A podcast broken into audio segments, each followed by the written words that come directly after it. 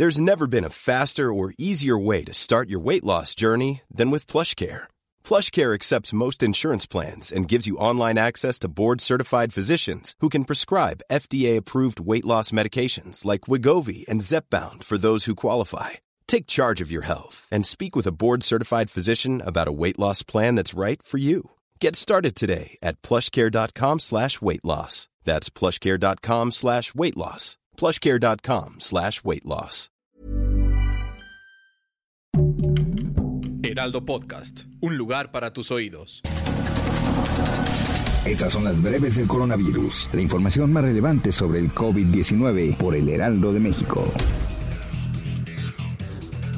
De acuerdo con datos de la Secretaría de Salud, este martes 28 de septiembre México sumó 700 nuevas muertes confirmadas por COVID-19. La dependencia informó que se acumularon 276.376 defunciones, mientras que ayer la cifra era de 275.676. En cuanto a los contagios, las autoridades sanitarias han confirmado un total de 3.645.599 casos de coronavirus, 9.792 más que el día anterior a nivel internacional, el conteo de la Universidad Johns Hopkins de los Estados Unidos reporta más de 232 millones 476 mil contagios del nuevo coronavirus y se ha alcanzado la cifra de más de 4 millones 750 mil muertes.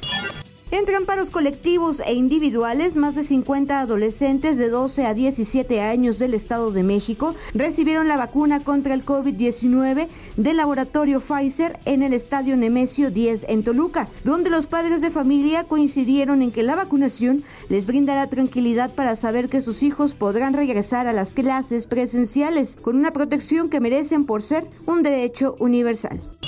Una vez que el gobierno federal defina los lineamientos para la vacunación de menores de 12 a 17 años con comorbilidades, la Ciudad de México atenderá de inmediato a este sector, aseguró la secretaria de Salud local, Oliva López Arellano.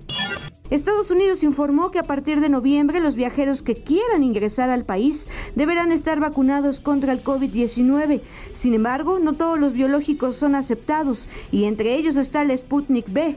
Para poder entrar a Estados Unidos, los viajeros deberán tener vacunas que estén en la lista de las aprobadas por la Administración de Medicamentos y Alimentos, FDA por sus siglas en inglés, o la Organización Mundial de la Salud. El primer ministro de Japón anunció que se levantará el estado de emergencia por COVID-19 vigente en Tokio y otras 18 prefecturas del país el próximo primero de octubre, como estaba previsto. Un informe dado a conocer por la Organización de las Naciones Unidas dio a conocer que el grupo de países menos desarrollados, el cual está conformado por 46 economías, tardará al menos tres años en recuperar los niveles económicos previos a la pandemia de COVID-19. Pfizer y BioNTech anunciaron este martes que entregaron datos iniciales sobre los resultados de la vacuna contra COVID-19 en niños entre 5 y 12 años a las autoridades estadounidenses y dijeron que en las próximas semanas plantean solicitar formalmente su uso de emergencia para este grupo. Para más información sobre el coronavirus, visita nuestra página web www.heraldodemexico.com.mx y consulta el micrositio con la cobertura especial.